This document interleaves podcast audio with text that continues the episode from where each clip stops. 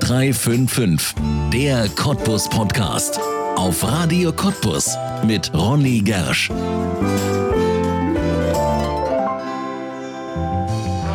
Handball ist sein Leben. Von Cottbus aus bis in die Bundesliga hat ihn sein Talent gebracht. Noch heute, noch lange nach seiner Karriere, ist der Handballspieler in ihm so präsent, dass er sich Handball weder im Fernsehen noch die Spiele seiner Mannschaft live ansehen kann. Dabei ist Kai Weilmünster Präsident des Lausitzer Handballclubs, der unter seiner Führung zurück in die dritte Liga will. Neue Sponsoren, neue Spieler, neues Handballfieber in Cottbus. Der LHC begeistert. Aber wie realistisch ist die Rückkehr? Hat die ehemalige Handball-Bundesliga-Stadt Cottbus überhaupt eine Chance auf wieder großen Handball?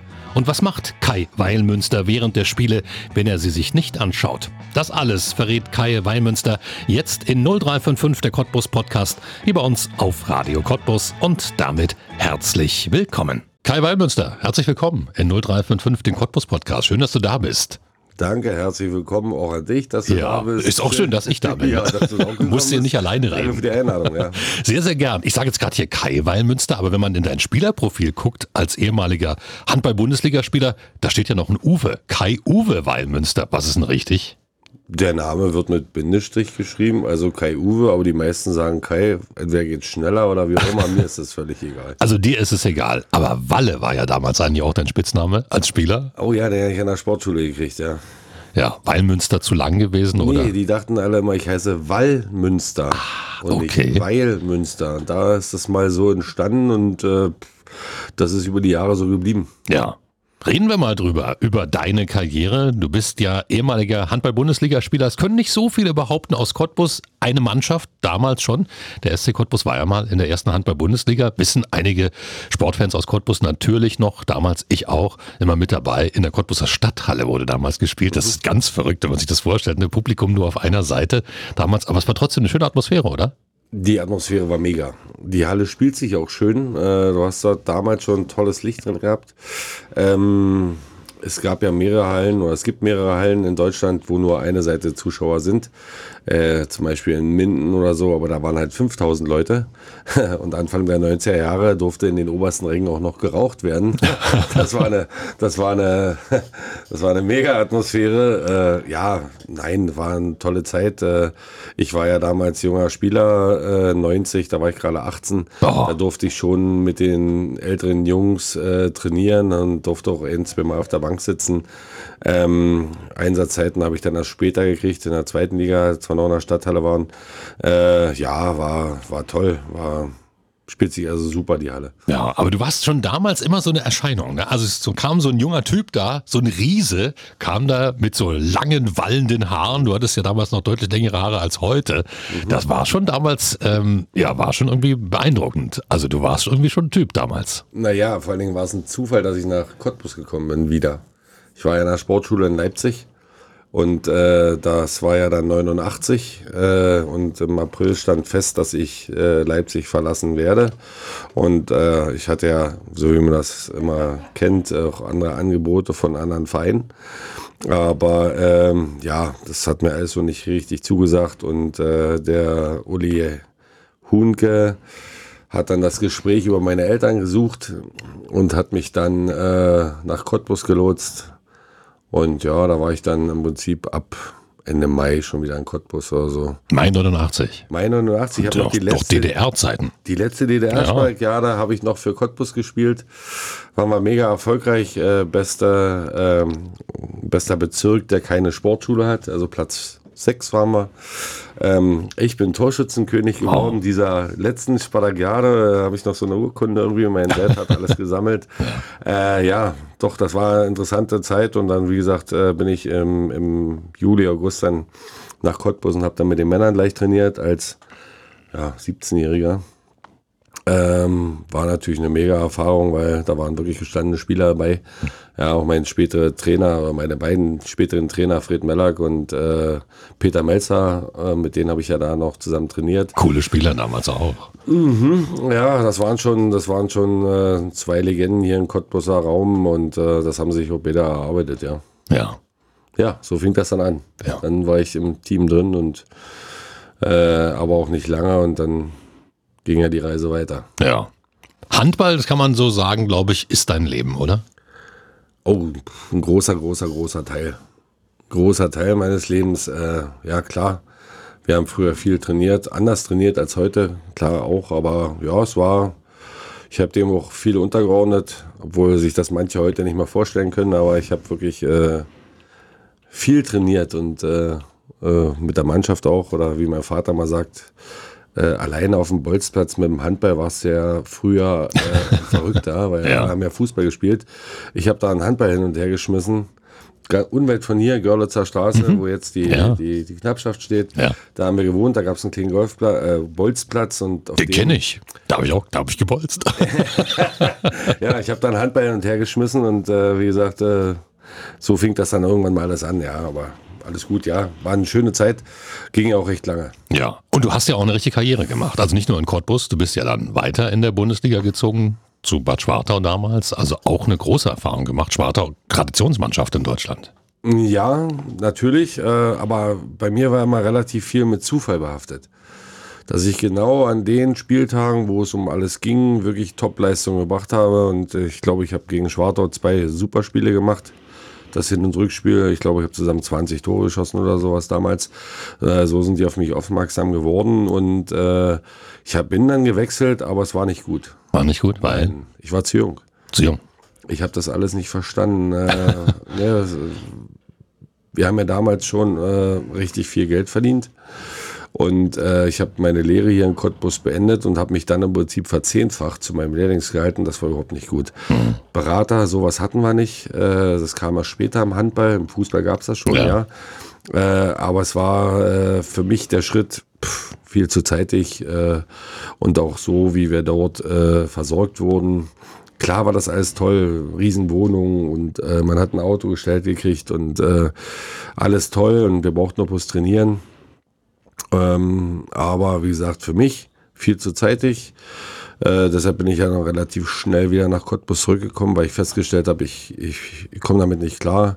Ja, und äh, ja, das war halt so. Ja. War der Kopf noch nicht reif genug für die große Welt? Mm, ja, und ja. ich kann jeden jungen Fußballer, gerade wenn man das so sieht heute, die unheimlich viel Geld verdienen und auch mal über die Stränge schlagen und ausbrechen. Und das kann ich total verstehen, weil äh, die kennen nur das.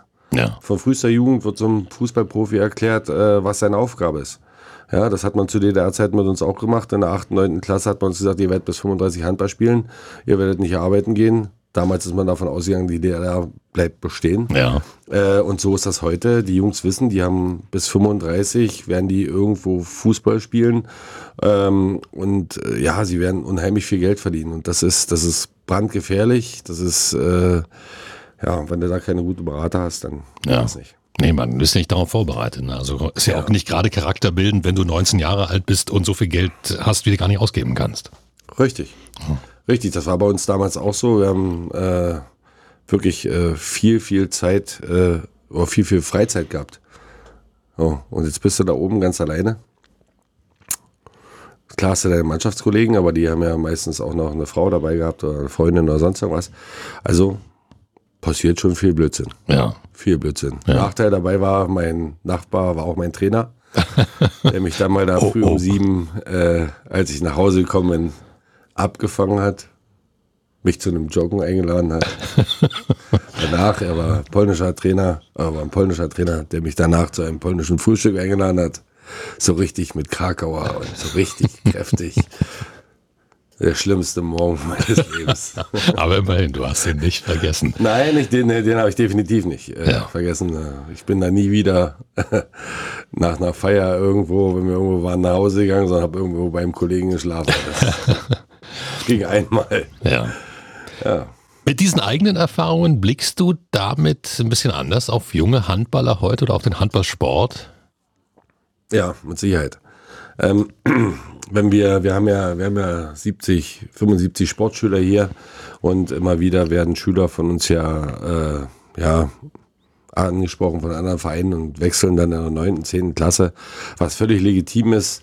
Äh, bei dem einen oder anderen habe ich in der Vergangenheit das Gespräch gesucht, habe ihnen mhm. erklärt, äh, was passieren kann, dass sie halt einer von 18 sind oder wie auch immer und dass sie bei uns halt noch die Ausbildung genießen können, viel Spielzeiten kriegen.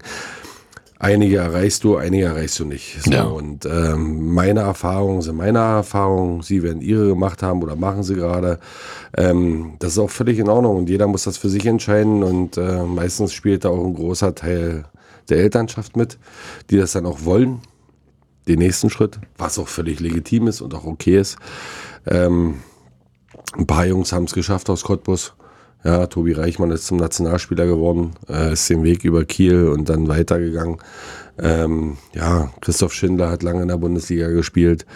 Äh, Stefan Zwart in Aue gespielt, dann erfolgreicher Trainer in der zweiten Liga. Also wir haben schon ein bisschen was vorzuzeigen äh, an Jungs, die ein bisschen was geschafft haben und äh, dann auch in den Trainerjob gewechselt sind. Äh, ja, das, also Cottbus ist keine, kein schlechter Ausbildungsstandort. Ähm, das muss man einfach auch so sagen. Ja. Trotzdem ist ja was passiert. Der Club hat so ein bisschen Anschluss verloren nach oben. Also jetzt ist es die Oberliga Ostsee Spree, in der ihr spielt. Das ist natürlich ganz schön weit weg von der ersten Bundesliga aus den Anfängen der 90er. Was ist da zwischendurch, ich will nicht sagen gleich schief gelaufen, aber was ist passiert mit dem Cottbuser Handball, dass man jetzt so einen erstmal langen Anlauf nehmen muss? Das einfach die, die Situation, wie sie sich geändert hat in der Region. Äh, Wir haben, wir sind äh, in unserer Region einfach wirtschaftlich nicht so stark.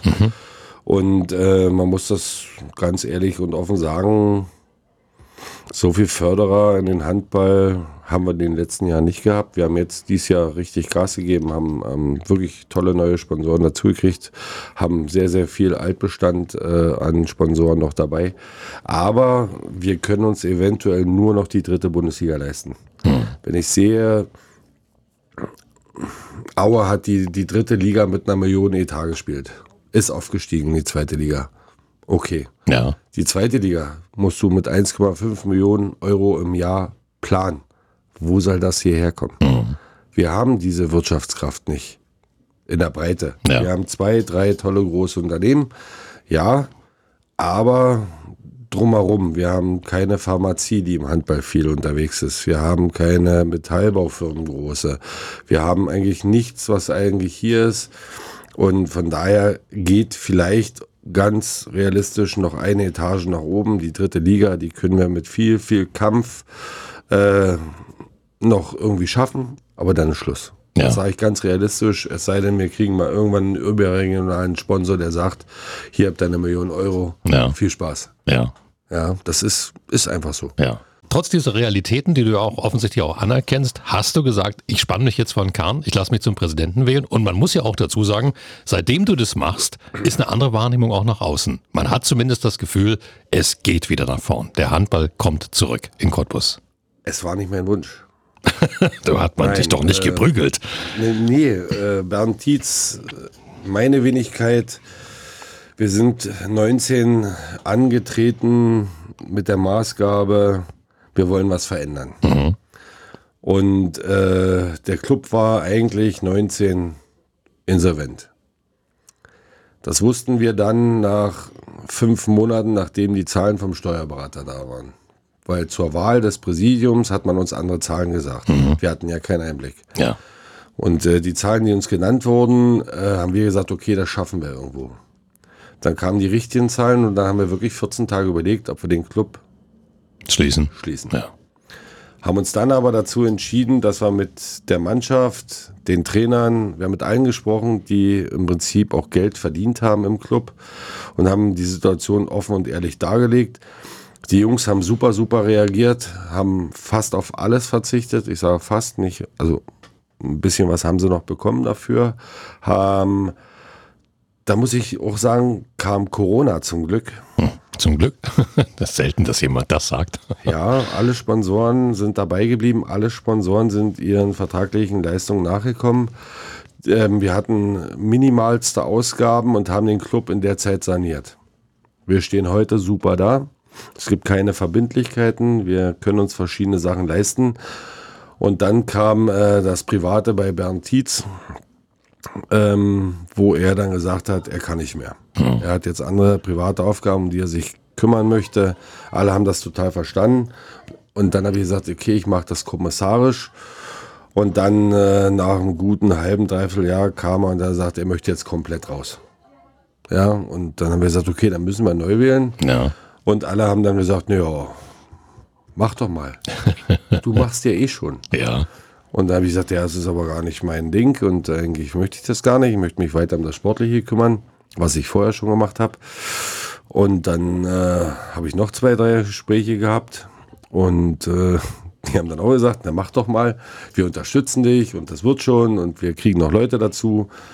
Und so ist es dann dazu gekommen, dass ich gesagt habe, okay, ich mache das, aber es wird eine zeitliche Begrenzung geben. Mhm. Das habe ich immer gesagt, Aha.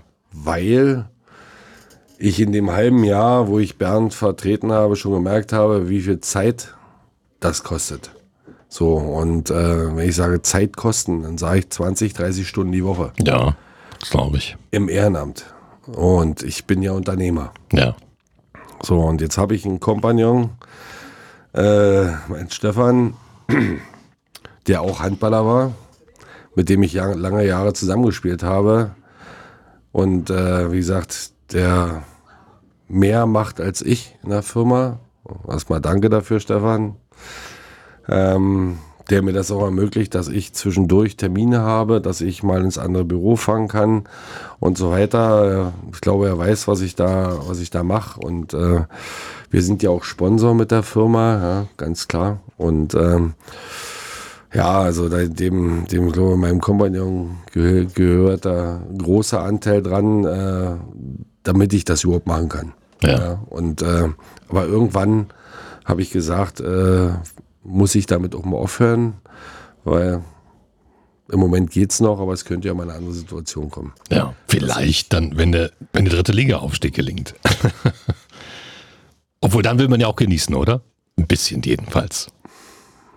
Also ich bin aktuell, ja, kann ich, bin ich hin und her gerissen. Muss ich ganz ehrlich sagen. Eigentlich wollte ich jetzt schon aufhören. Äh, dieses Jahr noch. Ähm, ganz einfach, weil ich sage, ich hab, wir haben alles geschafft. Wir haben den Verein in einem ruhigen Fahrwasser. Wir konnten die Sponsoren ausbauen. Äh, wir haben tolle Leute im Ehrenamt dazugekriegt, die uns unterstützen. Wir haben verschiedene Kooperationspartner dazu gewinnen können. Euch als Medienkooperationspartner. Wir wollen das andere noch ausbauen. Und auch da haben wir jetzt wieder mal gesprochen. Und da habe ich gesagt, gut, okay, also bis äh, eine gewisse Zeit werde ich das noch alles so machen. Und äh, vielleicht auch länger. Das Sport ist so schnelllebig. Ja, das stimmt. Wer weiß, was mit meiner Gesundheit mal ist. Keine Ahnung, ob da mal was passiert oder nicht passiert. Ich hoffe es nicht. Ähm, aber wie gesagt, ich habe Personen dazu gekriegt, so wie Malik Reimann, ehemaliger Spieler, der mich unterstützt in meiner Arbeit. Ich habe mit äh, Jürgen Knott einen, der mich unterstützt, mit dem wir ein tägliches Ritual haben an der Tankstelle frühmorgens äh, um sieben, äh, um den Tag durchzusprechen, was gemacht werden muss und was nicht gemacht werden muss, oder was jetzt wichtig ist. Wir haben mit Matthias Out einen dazu gewonnen, der uns äh, Professionalität äh, gegeben hat äh, in der Geschäftsstelle, in der ganzen Struktur. Also wir sind relativ breiter aufgestellt als vor zwei Jahren. Das muss ich wirklich sagen. Und der, der Weg ist der richtige. Ähm, der Weg geht nach oben in allen Bereichen, ob das Zuschauerzahlen sind, äh, Sponsoring ähm, oder auch im Ehrenamt, dass wir mehr Ehrenamtler dazu kriegen. Ja, Ja. schauen wir mal. Ich weiß es noch nicht. Klingt gut. Klingt so danach, als wenn es wieder eine schöne Cottbusser Handball-Zukunft geben könnte. Glaubst du, dass es was wird mit dem Aufstieg in dritte Liga? Was schätzt du? Wie schätzt du die Liga an diesem Jahr ein? Also jetzt aktuell nach zwei Spieltagen kristallisieren sich drei Mannschaften raus. Das ist äh, die Stiere, äh, Quatsch, äh, Werder aus Richtung Potsdam und äh, Leutz von ganz oben an der Küste und wir. Wir sieht so aus, als wenn wir drei uns rauskristallisieren und jetzt äh, kommt es einfach nur darauf an, äh, wer gesund bleibt, ob wir noch einen Spieler dazu kriegen oder nicht. Äh, und wie die anderen sich verhalten. Du darfst eigentlich keine Punkte liegen lassen. Irgend nirgendwo. Jedes Tor ist wichtig, das sage ich den Jungs immer wieder. Jedes Tor ist wichtig. Ob wir jetzt mit 10 oder 12 gewinnen, ist für mich der Unterschied, dass es am Ende vielleicht mal Ja, ja, interessant klar. wird. Äh, manche sagen, ah, 10 Tore reicht doch. Nee, reicht Ja, nicht. ja. Wir wollen das Maximale, wir wollen die maximale Ausbeute. Und ja, wir können das dieses Jahr schaffen. das ist das Ziel. Die Mannschaft hat viel dafür getan. Die Mannschaft ist super. Also ich kriege das ja nur am Rande mit. Äh, aber wie sie intern funktioniert, die Mannschaft, gefällt mir schon gut. Ja. Ich muss jetzt mal einhaken. Du sagst, du kriegst es nur am Rande mit. Ist das immer noch so? Oder ist es eine Geschichte, die war nur temporär, also vorübergehend, dass du dir die Spiele nicht anschaust? Hm. Dass äh, ich gehe, also du meinst jetzt die Heimspiele? Die Heimspiele? Ja, na, rein theoretisch gucke ich sie nicht. Nein, ich bin da. Ja. Ich begrüße die Sponsoren, wenn sie kommen. Aber ich bin den größten Teils nicht in der Halle, nein. Das musst du mir jetzt mal, also das ist doch eigentlich unglaublich. Du musst dir doch die Spiele anschauen. Kannst du das nicht? Oder woran liegt Kann das? Ich, nicht. ich gucke auch, äh, ich guck auch Handball im Fernsehen nicht. Weil dann sitze ich auf der letzten Kante von der Couch zu Hause und äh, spiele eigentlich mit. Schwitze, wie als wenn ich da selber rumrenne und genauso geht es mir in der Halle. Ich bin, äh, ja, das, ich bin da mittendrin. Ja. Auch nach, Mann, wann habe ich aufgehört? Vor zwölf Jahren habe ich aufgehört mit Handballspielen so richtig. Dann habe ich noch ein bisschen rumgetingelt bei den alten Herren. Okay, seit zehn Jahren mache ich nichts mehr.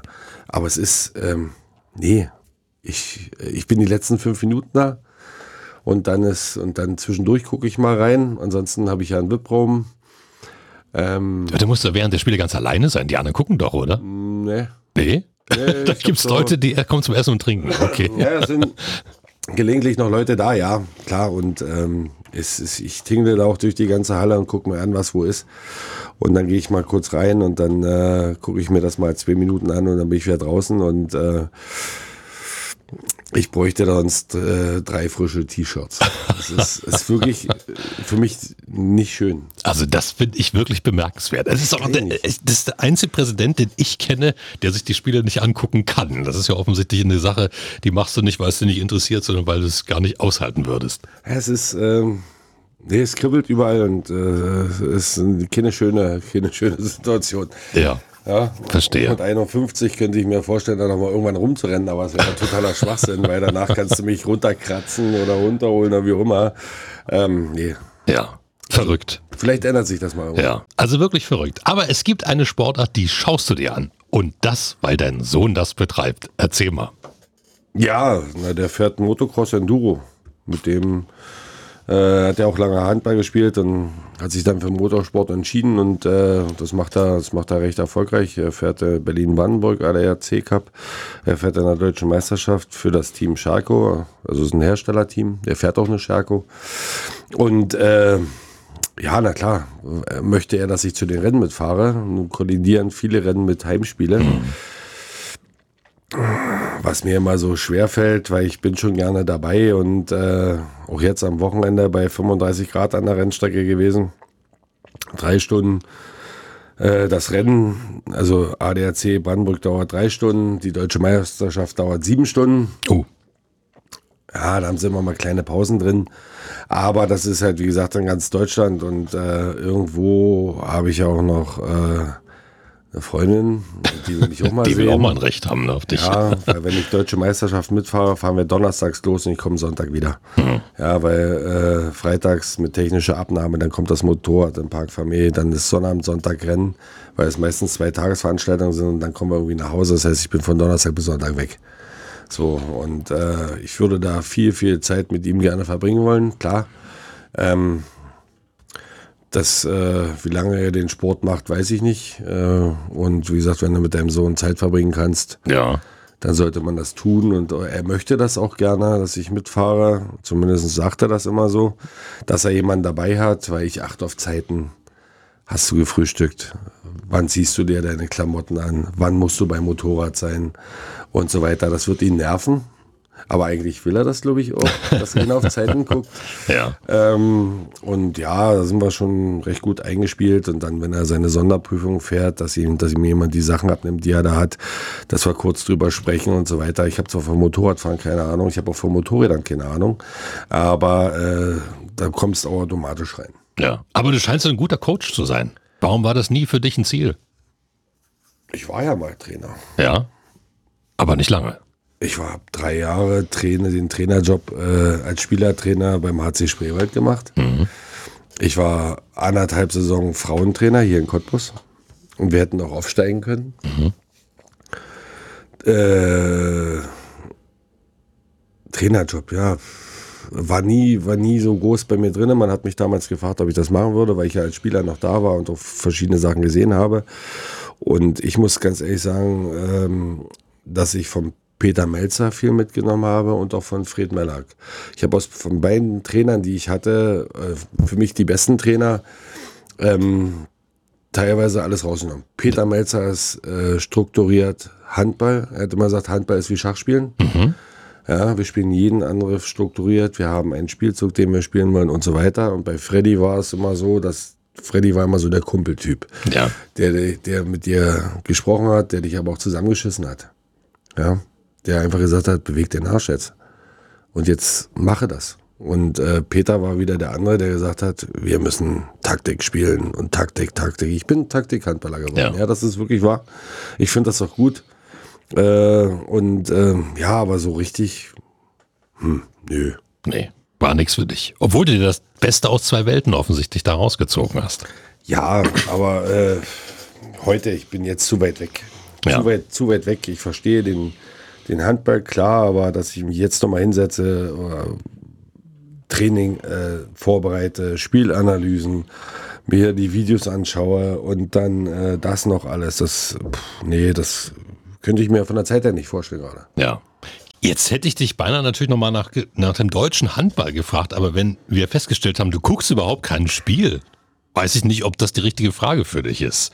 Meine Freundin guckt. Es ist ja eine Sportart, muss man dazu sagen, die hat ja ein extrem hohes Maß an Faszination. Viele gucken das, gerade wenn die deutsche Nationalmannschaft spielt. Das ist natürlich jedes Jahr aufs Neue spannend bei der Weltmeisterschaft. Schaffen wir es, schaffen wir es nicht. Hm. Kann ich dich danach fragen, Klar. wie schätzt du das aktuell ein, obwohl du ja die Spiele, ich weiß nicht, Thema. Ja, was heißt, äh, wir gucken schon zu Hause auch Handball. Das heißt aber nicht, dass ich die ganze Zeit vorm Fernseher sitze. Ja, weil man kann sich auch bewegen beim Handball gucken. Ähm, wir haben einen super, super, super, super Nachwuchs. Super Nachwuchs. Für die nächsten Jahre wegweisend, ja, sind Weltmeister geworden. Ähm, Vereine machen vermehrt jetzt wirklich Spitzenhandball-Nachwuchs. Ja, in Berlin schon seit, weiß ich nicht wie viele Jahren, ein mega Aufwand, um den Nachwuchs nach vorne zu bringen. In Leipzig super, super Arbeit. Ähm, die, die Nachwuchszentren, die, ja, die sind irre wahnsinnig. Ja, also gerade was Bob Hanning da in, in, in Berlin aufgestellt hat. Ähm, neue Wege, neue, neue Trainingsmethoden und so weiter. Da sind wir in Cottbus noch ganz weit weg, ja, weil wir auch die Erfahrung dazu nicht haben und auch die Trainer nicht haben dazu und auch die, die, das ganze Drumherum nicht haben. Aber das ist, hat auch wieder was mit Geld zu tun, ja. Die stecken Klar. also wirklich viel Geld in, in den Nachwuchsförderungen und das sehen wir gerade international. Wir haben eine gute Truppe, wir haben gute Spieler. Ähm, das, was jetzt nachkommt, wird in den nächsten zwei, drei, vier Jahren Früchte tragen. Und ich denke, dass, der, dass wir international stabil unter den ersten vier Nationen sind. Ja. Macht der Handball was richtig, was der Fußball gerade falsch macht? Meinst du jetzt in Cottbus? Nee, Nationalmannschaft. In der Nationalmannschaft, ne? also auf dem Spitzenniveau.